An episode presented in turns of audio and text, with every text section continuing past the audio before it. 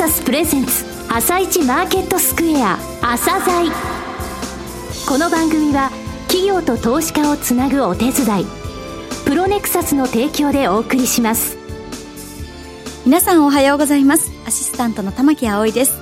それではスプリングキャピタル代表チーフアナリストの井上哲夫さんと番組を進めてまいります。井上さんよろしくお願いします。よろしくお願いします。さて井上さん今日も楽しみな企業をゲストにお招きしています今日ご紹介する企業は証券コード7191イントラストさんですねはい、えー、イントラストさんですね、はい、えー、私ね業績が非常にここれから数年にわたって堅調であろうと、はい、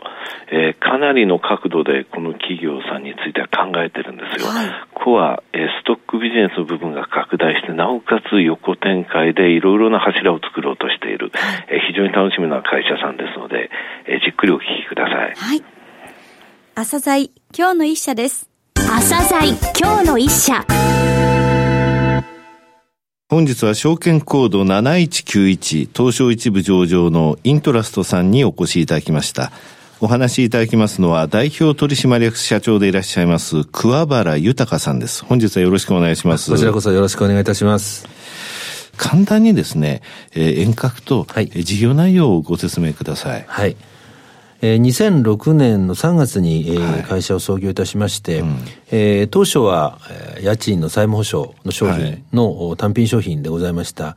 えー、売上の方も順調に伸びですね、昨年の12月7日に、えー、一部の方に、えー、市場変更して上場をしております。ここ数年、家賃債務保証商品だけではなくて、うん、まあ他にもいろいろ市場を開拓していくとい。うことで、はい、えー、家賃債務保証の、まあ、ノウハウを生かしながらですね、えー、医療ですとか、介護、まあ、こちらにもやはり保証商品というものを提供できるということを確信持ちましたので、はい、えー、そちらに対する商品提供も進めてきております。はい、その家賃債務保証からから派生した保証サービス、こういったものをお客様のニーズに合わせてご提供していくということで、はい、えー、いろいろな商材を今もすでに持っております。はい、えー、従いまして、えー、家賃債務保証会社ですというような言い方よりも、総合保証サービス会社ですと。えー、いうことでご紹介させていただいた方が、えー、非常にマッチした表現かなということで、総合保証サービス会社というふうなご説明をさせていただいております。なるほど。えー、その分はソリューションサービスという一つのセグメントとして考えてよろしいんですか？はい、結構でございます。なるほど。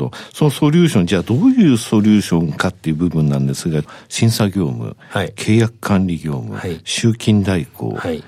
滞納の管理、はい、未入金案内、はい、調査訪問、はい、法対応支援、はい、単なるその、あの、家賃債務の保証ではないんですね。そういった部分をソリューションとして提供できるということなんですか？お客様に商品をえー、ご提供していく中で、はい、えー、もうちょっとこういうことはできないのか、もしくはここの部分を特化して提供してもらえないか、はい。まあ、いろんな意味でのあのニーズといいますか、あのご要望がございまして、うん、えー、そこにご満足いただけるような商材ということで、えー、いろいろ作ってきたのが、今お話がありました、一つ一つの、まあ、えー、駅務でございます。うん、じゃあ切り分けて、この部分お願いしますっていうのが、御社は対応ができると。そうですね。あの、当社は逆に言いますと、当社の単一商品っていうのがなくて、はい、お客様のニーズに合わせたものを必要な時に必要な部分を、えー、ご提供させていただくということで、お客様からのご要望をいただいてまいりました。うん、カスタムメイドってことですね。そうですね、はい。なるほど。さて、業界全体の流れ、それから動向についてどういうふうに社長お考えですか？はい、あの、保証の業界っていうのは、保証という立て付けそのものは、うん、えー、まあ、昔からある立て付けだと思います。はい、ただそこをですね、えー、まあ、商品、えー、としてご提供して、まあ、これだけ皆様からご利用いただいているという、まあ、状況でございまして、はい、えー、まあ、我々が考えるのは家賃の債務保証だけではなくて、はい、えー、この立て付けで商材としてご提供させていただける機会というのは、まあ、あの、もっともっといろんなところにあるんではないかなというふうに考えておりますので、うんはい、えー、保証業界全体という見方をするならば、マーケットはまだまだえー、うん、これからもまあ限りなくとは申しませんが、はい、えー、広く、えー、いろんなところに、えー、あるんではないかなというふうに考えております。うん、まあ、そこに我々が、えー、適した商品をご提供させていただければ、必ず皆様からのご指示をこれからも幅広くいただけるんではないかというふうに感じています。なるほど。あの、以前はね、部屋を借りるとき連帯保証人が必要とされましたが、はい、そこが、御社の期間といったところが保証することができると。はい、期間保証率って今全体何パーセントぐらいなんですか、ね、そうですね。あの、まあ、すでにもマーケットとしてある程度、こう、うん、まあ、成熟といいますか、あの、進捗している家賃の債務保証ですと、うん、おそらく全体の6割ぐらいの方が、はい、えー、この基幹保証の商材をご利用になっているというふうにも我々は認識しています。逆に言えば4割はまだ連帯保証人制なんですか？そうですね。はい。ただ今度あの、民法改正されますよね。はい。この影響ってどういうふうに？えっ、ー、と、まあ、もともとあの、連帯保証人さんの保護の観点から、はい、まあ、今回の民法改正の部分というのは出来上がってると思いますが、はい、えっ、と、連帯保証人さんの保護という観点からすると、逆に言うと、えー、債権者側の方、がですね、はい、えー、保証が、あの、薄くなると、規約になるという現象が出てまいりますので、そうするとやっぱり、我々のような機関保証、をもってして、その連帯保証人さんの規約した部分について保管する商材として、えー、こういった保証会社の商品っていうのは、これからも注目をされ、なおかつ、えー、利用率もますます上がってくるというのが、まあ、一般的な考え方だというふうに我々は感じています。なるほど。民法の改正で連帯保証人、つまり個人ですよね。連帯保証人の場合は、はい、えー、いわゆる限度額といいますか、はい、極度額っていうものを書面で書きますと。はい、となると、その大家さんにしてみれば、いくらまでって決まるわけですね。おっしゃる通りです、ね、これはあの、法人の場合は、はい、この極度額っていうのはないございません。ああ、なるほど。となりますと、その大家さん側にしても非常に、えー、メリットがあるというので、でね、ご安心していただけると思います。はい。なるほど。さて、えー、御社の強みとはどういうふうな部分だとお考えになります？はい、あの、私ども、えー、お客様に育てていただいたというふうに感じています。うんはい、えー、当社、比較的あの、大手の、まあ、家賃債務保証でお話しするならば、はい、比較的大手の管理会社様からのご用命が多くて、うん、えー、逆に言うと、あの、えー、非常にまあ高いニーズをお持ちでいらっしゃって、はい、ご要求も高いものをご要求されるということで、うん、非常に鍛えられた、はい、あまあ本当にありがたい、えー、お取引だったなというふうに感じております。はい、えー、先ほど申し上げましたけど、お客様の必要なものをご満足いただける内容でご提供するというのが、当社の基本的な考え方なので、いろんな形でのご要求に対して答えられるだけの、まあ、柔軟さと、はい、えー、まあ、それなりの知恵を、えー、持っているというところが、一番当社の強みではないかなというふうには感じています。実際見させていただきましたが、御社収益率って言いますか。はい。利益率高いですね。え、あの、おかげさまで非常に今効率のいいビジネスをさせていただいていると感じています。はい、上場している同業って言いますか。はい。の中でも高いですね。はい。あとやはりビジネスはストック型だというふうに考えてよろしいですか、はい、はい、結構です。うん。契約はそのまま延長されて更新率が高いっていうんですか？はい。はい、合わせまして、あの、会計基準も、うん、はい、えー、まあ、上場していくときに当然ながら、あの、えー、監査法人と協議をまあ十分に重ねるわけですが、はいうん、えー、まあ、上場していくからには、投資家の皆さんにもお客様には安心して、ご利用いただけるようにということで、はい、えー、まあ、かなり基本的な、あの、えー、保守的なあの、会計方針を取っています。はい、えー、ほとんどすべての商品が、えー、分割計上をしておりますので、はい。うん、まあ、ビジネスモデル的にもストックであり、うん、会計方針としても分割計上ということで、非常にまあ、安定感のある、えー、数字がお示しできるんではないかなというふうに思っています。はい、あの、耳慣れたところでは、建築振興基準みたいな形で、はい。そこの、えー、月日が、あの、月が経つにつれて、それを、あの、収益の方に乗せていく売上に関しましても、利益に関しましても、うん、駅務の提供と同時に、はい、えー、分割計上をしていると、うん、いうことになります。はい。さて、御社ですね、マスコミ等でもの介護医療市場への、えー、取り組みとか、はい、えー、そういった部分が取り上げられてますが、はい、具体的にはどういった内容なんですかね？えっ、と、介護につきましては、はい、えー、まずは、えー、入所するときの、うん、えー、一時金みたいのが高いと、はい、ね、えー、なかなかそこが、うんはい、えー、入所するときの一つの、まあ、ハードルになっているということをお話しました。ねうん、これはあの家賃債務保証の商品とある意味類似していまして、はい、えっと保証をつけることでその、えー、入所する時のイニシャルのコストを抑えることによって、うん、えー、介護施設への入所がしやすくなるというようなことで、えー、ご利用いただいている施設様が多ございます。はい、えー、もう一つ医療の方に関しましては、はい、えっとやはり病院さんとしてもですね治療をされたけれども治療費がお支払いいただけてないという、まあ、残念ながら患者さんも中にいらっしゃいまして、未収金問題ですね。未収金問題題ですね、これはあの昨今、あの、かなりこうクローズアップされているところでございまして、え流れとすると、やはりそこの未収金というものをきっちりと、え整理をしていくことが必要であると、まあ、そこの整理して、え病院さんの負担を少なくするとい。うことの一つの、まあ、方法論として、え当社のような会社が、業界としてそういったものを提供していくことで、病院さんの負担を少なくして、えー、地域の健全な、あの、医療の健全化というものを、まあ、あの、のお役に立てればということで、えー、こういった商材もご提供させていただいております。この部分についても保証なんですか？そうです、保証です。はい、おっしゃる通りです。なるほど。えー、さて、先ほど収益率のお話を差し上げましたが、御社、先々週になりますね、1月26日の金曜日、はい、えー、第三四半期の決算発表と、あと株式分割1対2を発表されました。はいはい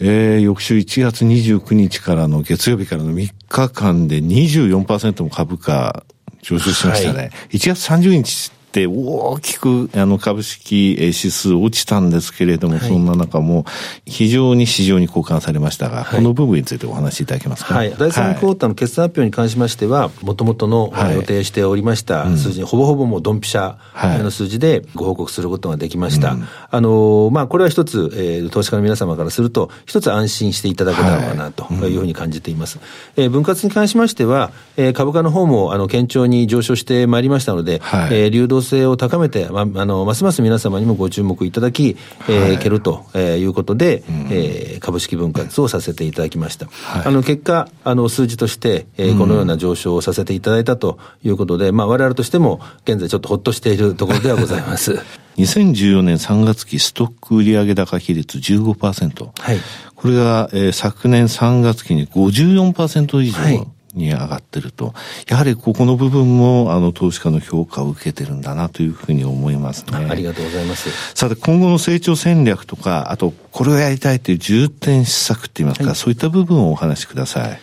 えっと、現在も取り掛かっております、えー、家賃債務保証のほかに、はい、医療、介護で、えー、我々業務させていただいておりますが、うん、やはり総合保証サービス会社でございますので、はいえー、保証という仕組み、うん、こういったものを横展開をしていって、まあ、新たなマーケットを自分たちで創造しながら、はい、えー、そして横展開をしていって、まあ、裾野を広く、はい、そして山を高くしていきたいというのが、私どもの基本的な考え方でございます。従いまして今、えー、メインの商品は、うん、えー、この家賃債務保証、それから介護、医療、そしてソリューションサービスとございますが、はい、あの、今後は、あの、また、えー、第4弾、第5弾の保証商品を出して、皆様にご注目をいただけるように、そして会社そのものも成長して、うん、えー、いけるようにというのが、基本的な成長戦略でございます。はい。あの、家賃債務保証、えー、の部分の売り上げっていうのは、伸びても全体に占めるパーセンテージっていうのは下がっていく可能性っていうのはあると。そうですね。あの、うん、逆に言うとそうでなくてはいけないかなというふうに思っています。マーケットが限りないマーケットということは、まあ基本的に、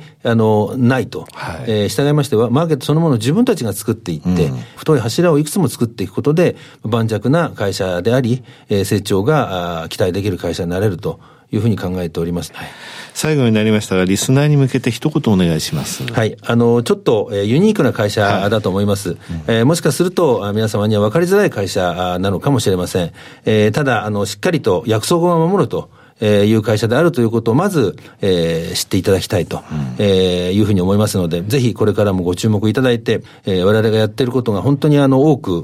IR、PR で出させていただいておりますので、ホームページをご覧いただいて、ぜひ今後も期待をしていただければ、まあ、ますます頑張っていけるかなというふうに思いますので、はい、引き続きどうぞよろしくお願いしたいと思います。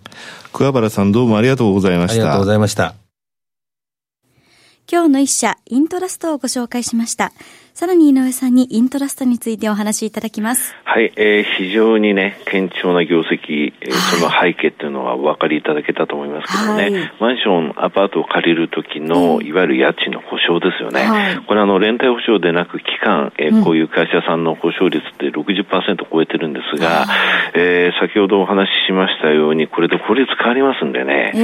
えーね、これで民法が改正されますと、個人の連帯保証人だと限度額があるんですね。大家さんにとってみればちょっと赤字になっちゃう可能性もあるんで、そう、ね,、いった部分も、はい、っていう考えると、連帯保証は、えー、やはり期間でということ。ただそこに止まってないんですよ。はい、総合保障サービスというのを前面に打ち出されてますよね。医療費用保障、介護費用保障、それから、えー、そういった部分で大きな柱を作っていきたいと。と、ど、まらないというところですよね。はい、この会社さん、ストック、えー、売上がもう15%からあっという間にね、はい、55%まで来ましたが、あのー、まだまだ、ね、いきますね、この会社さんは。はい、うんあの、2016年12月に上場して、はい、1年後に一部にね、スピード昇格しましたけれども、やはり理由はあるっていう、そういう感じですね。はい。はい、これからますます楽しみですね。はい。それでは一旦お知らせです。企業ディスクロージャー IR 実務支援の専門会社プロネクサス上場企業のおよそ6割2200社をクライアントに持つこれはアジア証券印刷の時代から信頼と実績を積み重ねてきたからこそ。さらにプロネクサスが目指すのは企業と投資家をつなぎ日本の株式市場を活性化させることです。プロネクサス私たちは個人投資家の皆さんを応援します。井上哲夫。今日のストラテジー。それでは井上さん、後半の解説もよろしくお願いいたします。はい、えー、マーケットの方大きく揺れました。はい、えー、まあメルマガ等でもね、1月26日のダウを見て、これは超過熱ゾーン入ったぞっていうのを警告鳴らしたんですが、はい、今回いろいろ言われてますけれどもね、えー、結局これまでボラティリティがなかった。えー、去年1年間通して10日？しか1%動いた日がなかったよってお話もしました。そのボラのなさの反動が一つ、それから急ピッチに上昇してきた、えー、2万4000ドル、2万5000ドル、そして2万6000ドルに上がるのに、えー、最後1000ドル8日だからね、はい、それをこの番組で申し上げました。が、そういったものの反動なんですよね。言われているような雇用統計見て、えー、平均時給が上がった2.9%、これ9年ぶり、2.8、2.7って前にもあったんで、はい、どうして2.9がトリガーなのよってことなんですよ。また10年債も2.85%まで上がったって言いましたが、えー、イエレンさん、えー、これで退任しましたけれども、バーナンキさんから変わった時ね、バーナンキさんがテーパリングをはっきりと言った時に、えー、あの時の年末って3%まで上場し上昇してるんですよね。はい、だから、決してその悪い、えー、金利上昇とかね、ちょっとドル高を伴わないだけで言われたりしてますけれども、はい、そのインフレというものが加速するとか、そういった部分のところはまだ、えー、懸念しすぎじゃないかなという感じするんですよね。アルゴリズムって言いましてね、機械的に、システム的にその売りとか買いが出ます。はい、ただ彼らは一日終わってみるとポジション取ってないんですよね。はい、で、彼らができないことをやる。それは何かっていうと、彼らは今売るか買うか、一日のうちに買い戻そうってそういうシステムですが、えー、3日後に今よりも高いとか、や、あの、低いとかね、そういうことは全然想定してないんで、何も変わってない。アルゴが振り回してるんじゃなくて、あなたが振り回されてるんだということ。まあ、これでね、日経平均の、えー、7.98%までね、はい、25日の移動平均乖離が広がったんですよ、マイナス。これ、一昨年は4回ぐらいあったんですが、はい、えー、3回ですか、あ4回ですね、えー、4回ともね、数日でその幅って戻してるんですよね。えー、そういうことを考えると、あまりですね、えー、ちょっと弱気になるとみんな弱気なこと言います。はい、落ちてくるナイフを拾うとか、そういうことを言いますけれども、冷静に今のあの企業業績の良さっていうものを判断して、はい、あまり金利のところを懸念しない形で、しっかりと自分のバリエーションで日経平均の PR14 倍なら買うんだとか、13倍なら拾えるんだとかね、はい、そういう基準を持って戦ってきてほしいと思いますね。はい。井上さん、本日もありがとうございました。また来週もよろしくお願いいたします。この後は東京市場の寄り付きです。朝鮮この番組は企業と投資家をつなぐお手伝いプロネクサスの提供でお送りしました。